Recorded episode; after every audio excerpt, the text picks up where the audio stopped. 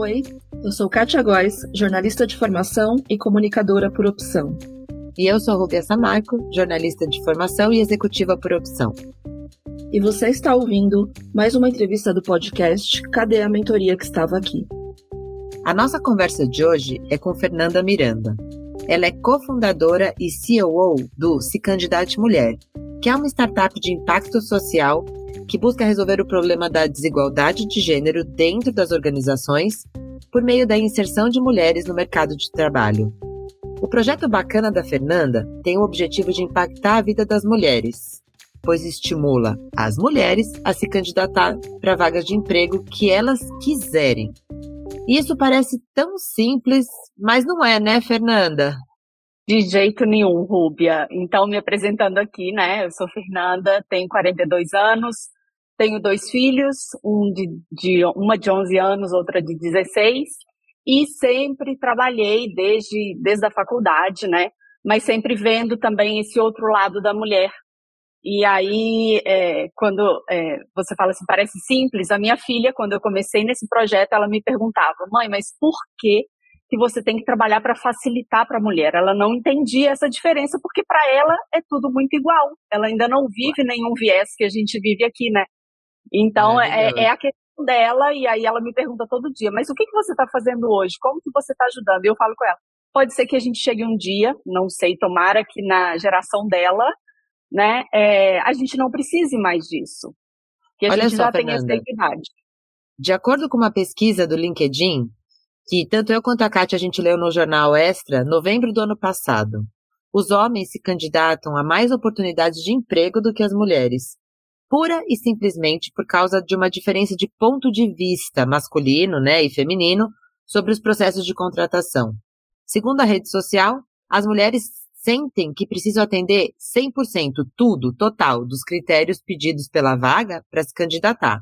Enquanto isso, os, os homens geralmente se aplicam para as oportunidades após atender tipo 60%, vai. Então, por que, que você acha, Fernanda, que para nós é tão difícil? Rúbia, aí vem de uma história muito social, né? A gente sempre necessitou da perfeição, a gente sempre necessitou de que as pessoas dessem pra gente o aval para a gente conseguir fazer alguma coisa. Então, isso vem da nossa história, de começar a ter direito ao voto, de começar a ter direito a, a trabalhar sem pedir a permissão para o marido. Então, eu acho que é, é da nossa história. Mas eu acho que é muito possível toda mudança. E é isso que a gente tenta aqui nesse candidato. A gente vê isso muito claro que você falou esses dados. Então, inclusive, homens é, entram para as nossas vagas. Vagas que são para as mulheres, né? Nós já temos um nome muito forte, que é esse candidato mulher. E quando a gente abre um programa com uma empresa, os homens se candidatam também. Então, olha, ele, ele tem os requisitos e ele ainda acha que ele pode se candidatar para uma vaga que ali a gente está atraindo só mulheres. Gente, que loucura, né? Então, realmente não precisa mesmo ter todos os requisitos, né? Não precisa nem ser mulher para se candidatar a uma, uma vaga. É isso, é isso, Kátia. É, os homens, eles vêm e aí eu acho que a mulher está ganhando espaço, eu acho que tem melhorado, assim, é, muito no mercado, a gente tem visto já, mas a gente precisa trabalhar aí um pouco dessa coragem, dessa, desse autoconhecimento. Eu acho que o ponto principal é o autoconhecimento para você ter coragem ali de mostrar suas competências, suas habilidades, que já estão ali, né? Só vale é, é, melhorar ali a forma de contá-las. É bem interessante essa questão. É, eu entendi perfeitamente essa questão histórica, mas a gente tem que trabalhar nessa confiança. E foi daí que te puxou o fio, porque pelo que eu estou entendendo aqui do seu currículo, você fez fisioterapia, certo? Sim, eu fiz transição de carreira. Total. Então você, você começou, Total. você fez faculdade de fisioterapia, teve dois trabalhos, né, importantes em, na, no seu segmento de, de estudo é, universitário. E aí, quando que te deu esse clique? Eu vou ajudar as mulheres. O que que te impulsionou? Então, Rubia, até a ideia original foi muito mais da minha sócia, né, a Jennifer Coutinho, que aí há três anos atrás ela se sentia essa impostora tá? E aí ela começou de uma forma muito proativa e sem qualquer retorno ajudar as mulheres no que ela percebeu nela mesma. Então ela viu que ela se boicotava ali para algumas vagas e começou a ajudar essas mulheres. Assim que nós nos conhecemos, eu acho que a gente se complementa muito nisso de encorajar ainda mais e pela minha história. Então, eu sou formada sim na área da saúde, mas desde a minha primeira atuação no mercado da saúde sempre foi na área de gestão sempre foi na área de encorajar. Talvez porque eu tenha tido a sorte, né? Aí eu acho que é muito de família, de história de família, de ter esse autoconhecimento aí muito bem trabalhado desde pequeno, e é o que eu tento fazer com meus filhos, porque eu acho que esse é, esse é o caminho, né? E a partir daí, então, eu sempre fiz gestão de, de equipes, e depois que eu tive meus filhos, eu tirei o meu tempo. Eu tirei meu tempo porque eu também podia, eu me preparei para isso. Então, eu fiquei um tempo ali cuidando deles e resolvi estudar realmente a gestão de um negócio. E quando eu resolvo é, é, estudar a gestão, eu encontro oportunidades. Então, eu fui atrás e eu comecei a trabalhar com startups até ser a Jennifer, me encantar com esse propósito, né? Que foi o que eu sempre batalhei, tendo uma filha também, ter esse propósito tanto para mim como para minha filha. É, e eu comecei e nós começamos juntas aí a desenvolver um projeto muito maior, já era muito grande com as mulheres, mas a gente começou também a mostrar para as empresas é, a importância disso. E a gente conseguiu fazer essa ponte aí entre as empresas e as mulheres que querem trabalhar nessas empresas, mas que não, não conseguiam ainda demonstrar todas essas habilidades e essa possibilidade de estar lá. Muito se fala da síndrome da impostora, né? Que a gente nunca se acha boa o suficiente. E eu queria saber se, se teve isso com você nessa sua transição de carreira e o que, que a gente pode fazer para superar essa síndrome? Muito, Kátia, muito. E eu vou te dizer que quem me ajudou isso foi o meu marido, foi um homem. Então, ele já tem também um trabalho na área de RH, de gestor, e olha só, eu precisei muito da coragem, assim, do encorajamento dele para eu ir atrás, depois de fazer um MBA, depois de já estar preparado e sempre ter feito gestão de equipes, ir atrás de um negócio.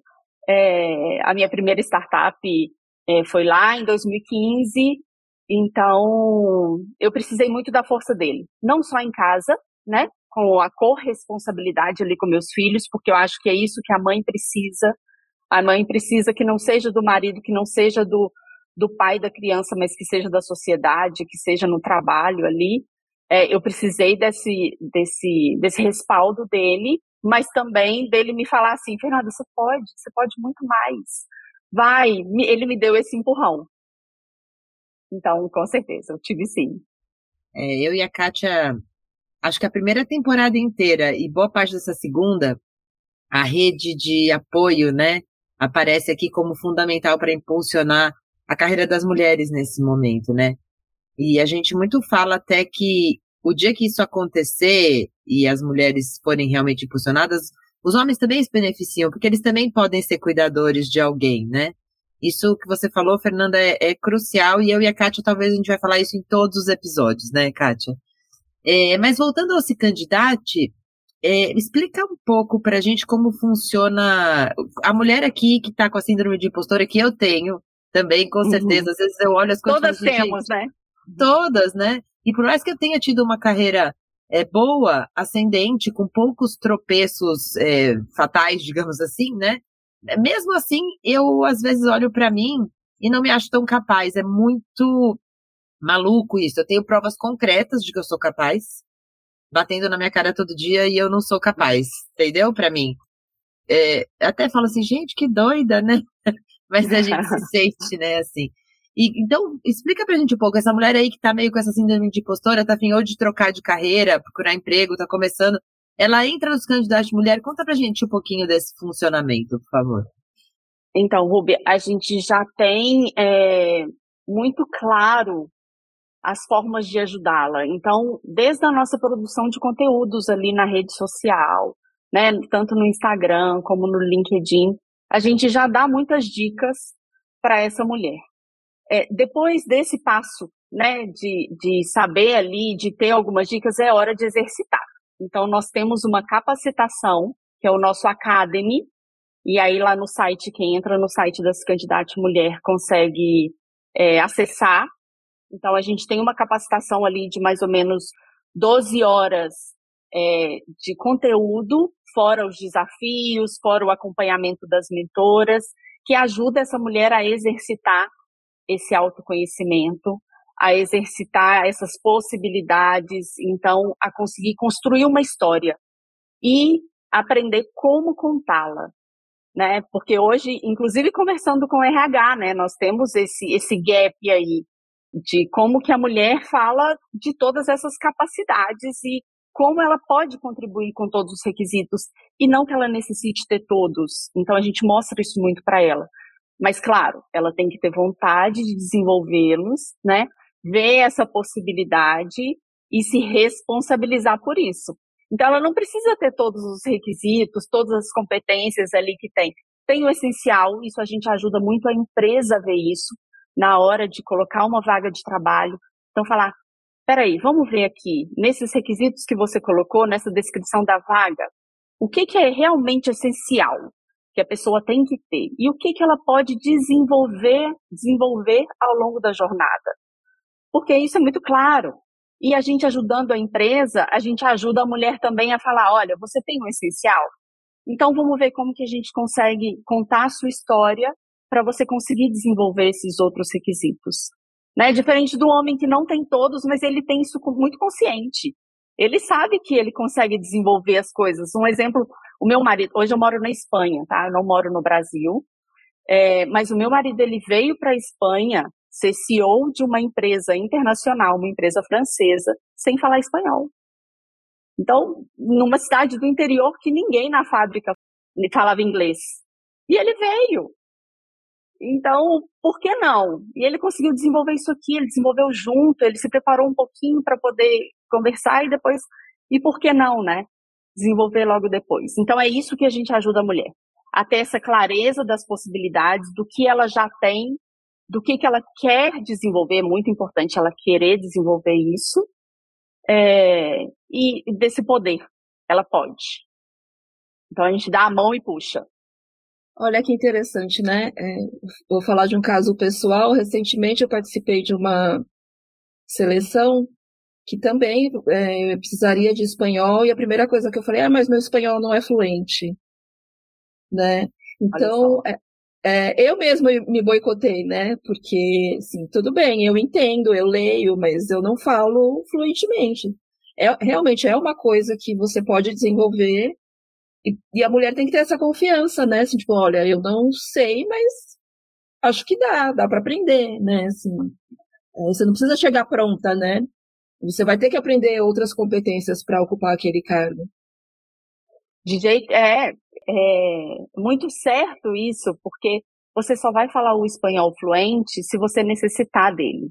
Hoje eu tenho isso muito claro por todas as mudanças. Eu já morei nos Estados Unidos, trabalhei lá e hoje eu trabalho na Espanha e eu tenho os filhos, eu tenho a minha, minha atividade aqui que eu preciso do espanhol, né? E é de acordo com a necessidade e com a minha vontade. É, eu nunca passei aperto aqui por causa do espanhol, tá? Eu também não falava espanhol, não falava nada. Às vezes eu falava um, um inglês misturado com um português, assim. Mas é, eu queria. Então eu queria me envolver nessa sociedade. E aí, pela necessidade, tudo para mim foi muito fluido. É, o, o, querer é uma parte fundamental e hoje em dia essas redes de apoio que, que nos mostram que nós podemos também é fundamental. Aqui eu queria puxar um gancho do seu começo de carreira, né? Você entrou nessa faculdade pensando, e, e eu, eu achei as duas coisas muito humanas, né? Porque quando você vai lá para a gestão de pessoa e o encorajamento de mulher, você também está aqui preocupada com o humano, né? É, quando você, lá em 88, entrou na faculdade de Ciências Médicas, né, em, em Minas Gerais, é, o que, que você estava pensando? E aí você foi indo desenvolvendo, e o que, que te puxou para fazer essa transição? Eu gostaria de mostrar para as pessoas que estão nos ouvindo, né, como é que foi esse desenrolar, por favor. A fisioterapia é uma carreira, como você bem diz, de cuidar de pessoas, né? E você está o tempo inteiro ali, não improvisando, porque você já tem que ter um conhecimento base de saúde para tratá-lo muito grande, mas você tem que ter uma empatia enorme de saber que muitas coisas podem influenciar no tratamento daquela pessoa. Então, qualquer cargo de saúde já exige isso, né? E eu, além de gostar de trabalhar com esses pacientes e de ter essa empatia, eu sempre tive com a minha equipe. Então, eu já tive clínica, eu trabalhei em outras clínicas, mas eu era a gestora daqueles outros profissionais da saúde. Então, eu sempre tive essa facilidade ali de coordenar e de trabalhar com mais pessoas. Né? À medida que a fisioterapia já não estava interessante para mim, porque eu mudei muito de cidade, eu tinha que realizar o meu nome e fazer a minha força ali. Já fiz oito mudanças na minha vida. Então, eu já morei no Brasil, de norte, sul eu ainda não fui mas de norte a sudeste, centro-oeste eu já morei. Eu percebi que eu não conseguiria me firmar, me, me, me, fazer ali estando pouco tempo. E como eu já tinha essa facilidade de gestão de pessoas, eu falei, por que não gerir um negócio? Por que não fazer o meu negócio? Né? E aí eu fui estudar para isso. Então eu já tinha essa vontade, como você bem diz, a vontade é tudo, e eu tive essa coragem e, claro, o suporte, porque a minha filha estava com um ano de idade, é, eu tinha um outro filho de cinco anos e eu precisava sair de casa todo dia à noite para ficar três horas no, no MBA aprendendo a técnica de como gerir um negócio. Então, suporte total, fez total diferença a minha vontade e eu reconhecer que eu já tinha essa facilidade também. Então, eu não briguei comigo, né? Já fui para um canal ali que eu senti que eu tinha a facilidade. Eu tinha o suporte da minha família, do meu marido, e, e fui. E, claro, senti muita dificuldade. Quando eu entro no MBA, é uma fisioterapeuta. Então, eu vejo um tanto de gente de empresas grandes ali, contando cases de corporativo. E eu tinha cases, mas eu tinha cases de uma clínica, de um hospital completamente diferente. Mas eu vi que não, porque as competências essenciais ali, eu podia não ter o técnico, né, ali do financeiro na hora, é, mas as competências ali essenciais eu tinha e eu queria desenvolvê-las. Então, não foi tão fácil, mas também eu ter esse reconhecimento me ajudou muito e ter sucesso depois também, né? E hoje continuo é, dando meus pitacos na fisioterapia. Então, meus filhos são atletas, eu vou lá e faço um negocinho ali. É, a, alguém me pergunta, eu falo também, mas não é a minha área de atuação, claro. É, tu, tudo agrega, né? A gente, por mais que mude de, de área, sempre alguma coisa a gente vai levar, alguma experiência, né? Então, acho que tudo agrega, assim, nada é perdido. Com certeza. Você já morou na, em vários lugares do, do Brasil, nos Estados Unidos, agora está na Espanha, né? Você tem visto mais diversidade nesses países, mais oportunidades para as mulheres, ou você acha que é um problema mundial isso? É um problema mundial, Kátia, mas aqui na Espanha, por exemplo, já é muito consolidado que a licença paternidade e maternidade são iguais. Então, cada um tem os quatro meses. Eu sei que já tem empresas no Brasil que fazem isso. São poucas, dá para contar numa mão, mas é, já estão engatinhando. Agora, aqui não. Aqui parte do governo. Então, a mulher tira os quatro meses e depois o homem pode tirar os quatro meses também. Então, isso contribui muito. Além disso, a mulher, é, até três anos de idade do seu filho, você pode pedir uma diminuição da jornada o seu salário fica proporcional a essa diminuição da jornada, mas você consegue fazer, e é muito aceito isso, sabe? Ninguém vira a cara quando a mulher fala, nossa, mas até três anos eu quero trabalhar seis horas, e eu vou fazer de tudo para trabalhar seis horas. E é, pode pedir também, claro, uma baixa, que você fique sem trabalhar durante um tempo, tendo a garantia de que você vai, volver, vai voltar, não para o seu cargo, tá? Mas que a empresa vai ter que te acolher caso você tire uma licença maior para cuidar do, do seu filho. Isso também existe. Então, é, e olha que a Espanha não é o país, quando a gente vê, por exemplo, em equidade de salários ali, na Europa, ela está como dos últimos lugares. Então, eu vejo que os países estão pensando, mas tem que tomar atitude. Né? Não adianta só as empresas ali ficarem brigando se um, um poder maior ali do governo também não contribuir. Então, as escolas aqui, todas as escolas, até quatro horas da tarde.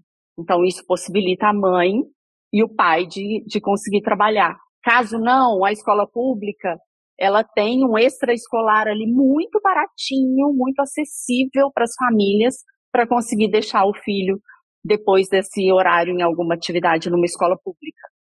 Ou seja, a política, né, votar bem e, e, e se pensar como sociedade, não só como indivíduos, né, faz toda a diferença para tudo. É saudável, né? A sociedade toda como rede de apoio, porque se somos nós que vamos ter filhos e esses, esses filhos são, vai, potenciais consumidores, pagadores de impostos, faz até sentido todo mundo acolher e a sociedade partir, né? É muito. É importantíssimo todo mundo se mobilizar. E aqui, quando, é, Rúbia, a gente fala que o homem tem esse direito dele de quatro meses, a gente divide a responsabilidade, fica muito claro. Não é porque ele quer, é porque ele tem esse tempo. E se ele não tirar, ele perde. Então, isso numa... não pode. Não pode passar para a mulher, por exemplo, se eles, se eles trabalham juntos, né? Ele tem e pronto. Então, o que eu mais vejo aqui, homens empurrando carrinhos de bebê às 10 horas da manhã. Tem muito. Coisa que a gente não, não é muito comum no Brasil, no horário comercial, a gente vê um pai na pracinha com o filho, né? Um pai passeando com o neném ali. Eu estava numa palestra semana passada, né, numa conversa com a Deborah Wright, falando do livro dela, A Senhora de Si. Ela é uma conselheira, foi CEO de várias empresas, eh, quando não tinha nenhuma mulher fazendo isso, importantes aqui, aqui no Brasil. E ela estava falando dessa história de que esse estigma do multitarefa, se a mulher é multitarefa, é bobagem. Nenhum ser humano consegue fazer 30 coisas ao mesmo tempo com o mesmo foco, né? vai ficar tudo difuso e ela conta partes engraçadas da vida dela, que é um livro que eu ainda não li, mas está aqui na minha listinha, porque eu acho que, pela conversa que eu tive com ela, é, eu acho que o livro vai ser interessante. E aí eu pensei em você nesse paralelo contigo, porque você teve que administrar, então, mudanças de países, sua carreira, sua vida doméstica. Qual que é a sua dica, né? E sendo que a gente não é multitarefa como todo mundo diz, né? Não somos, Rúbia. E sempre a gente vai deixar alguma coisa descoberta, assim. Antes eu tinha muita culpa. Hoje eu vejo que não é culpa, não. É, é a divisão de responsabilidades mesmo. Um caso que aconteceu recentemente foi que eu esqueci completamente de buscar minha filha na escola. Esqueci. E eu busco ela todos os dias, 5 horas da tarde. Eu tenho que estar no ponto de ônibus para esperá-la descer coloco alarme para isso, tá? Eu tenho minha vida planejada, então eu já tenho vários alarmes aqui, porque eu trabalho no fuso horário do Brasil, então são cinco horas menos. Então eu já tenho esse, eu não tenho o mesmo horário da minha, da minha equipe, a hora que eles vão almoçar, a hora, o meu horário é completamente diferente. E eu esqueci de buscar. Então, quando deu 5 e 10, eu olhei para o meu computador e falei, hum, tá faltando alguma coisa aqui e me deu aquela descarga de adrenalina, de repente, de falar assim: minha filha está me esperando. E aí, na mesma hora, eu comecei a ligar, liguei para o meu marido, olhei qual que era a minha possibilidade de chegar ali. Ele falou: Eu estou voltando, eu vou chegar tarde. Eu falei: Tá, mas eu também, se eu sair daqui. Resolvi. Mas é, é, qual que é o, o, o, o final disso tudo? Eu, não, eu, tenho, eu sei que eu nunca vou cobrir tudo. Então, alguma coisa vai ficar ali um pouquinho descoberta, e se eu sofrer e me sentir culpada por cada coisinha, eu vou tentar resolver.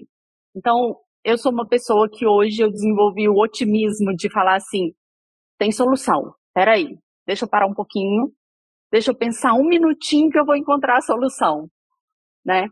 Então tem. Agora, se eu errar, é consertar rápido. É, aí, é, isso, isso também eu trago muito para minha equipe lá da, das candidatas mulher. Gente, a gente vai errar? Com certeza, todo mundo erra. É, mas vamos errar rápido, vamos perceber rápido ali e vamos pensar já na solução. Foco em solucionar. É isso que eu, que eu falo para todo mundo. E eu consigo pensar aí da minha forma, planejando do meu jeitinho, em milhões de coisas ao mesmo tempo. Meus dois filhos são atletas. Cada um compete em um esporte diferente. A minha filha compete em dois esportes a nível nacional. Meu filho há um esporte que ele tem que ficar viajando. Eu devo ter, tipo, quase 100 grupos de WhatsApp aqui no meu celular, é, incluindo da escola, do esporte, né? Eu quero isso para mim agora? Quero. Eu quero. Eu tenho que me planejar eu tenho que ficar tranquila que uma hora eu vou deixar alguma, um pratinho ali desequilibrar, mas eu vou pensar na solução dele e vou priorizar também, claro, né? O que, que é mais importante para mim naquela hora. Acho que isso é o, o exemplo de uma boa gestora, né? Que você não fica procurando os culpados, é o que, que a gente pode fazer para resolver, né? E, e rápido. Então, sim, acho que isso, isso vale para as empresas também, né? Não ficar procurando, apontando o dedo para quem errou, mas o que, que a gente pode fazer para resolver esse problema, né? Sim, o tempo que eu perderia tentando encontrar o culpado, e muitas vezes tem uma culpa externa, tem uma culpa do ambiente, tem uma culpa que a gente não controla, né? Tem sim a que a gente controla, mas tem uma que não. Às vezes a empresa não resolveu, não respondeu a tempo, é, a política, não. Então, vários fatores. Eu ganho muito mais pensando na solução e depois vendo como é que eu corrijo isso. Mas primeiro o foco no meu cliente, como que eu vou solucionar isso para ele. É, a abordagem positiva é muito importante. Com certeza, leva a gente mais longe. Inclusive, a, se tem 60% só dos requisitos a se candidatar, né? Se candidata, mulher, vai lá, né? Muito legal, Fernanda.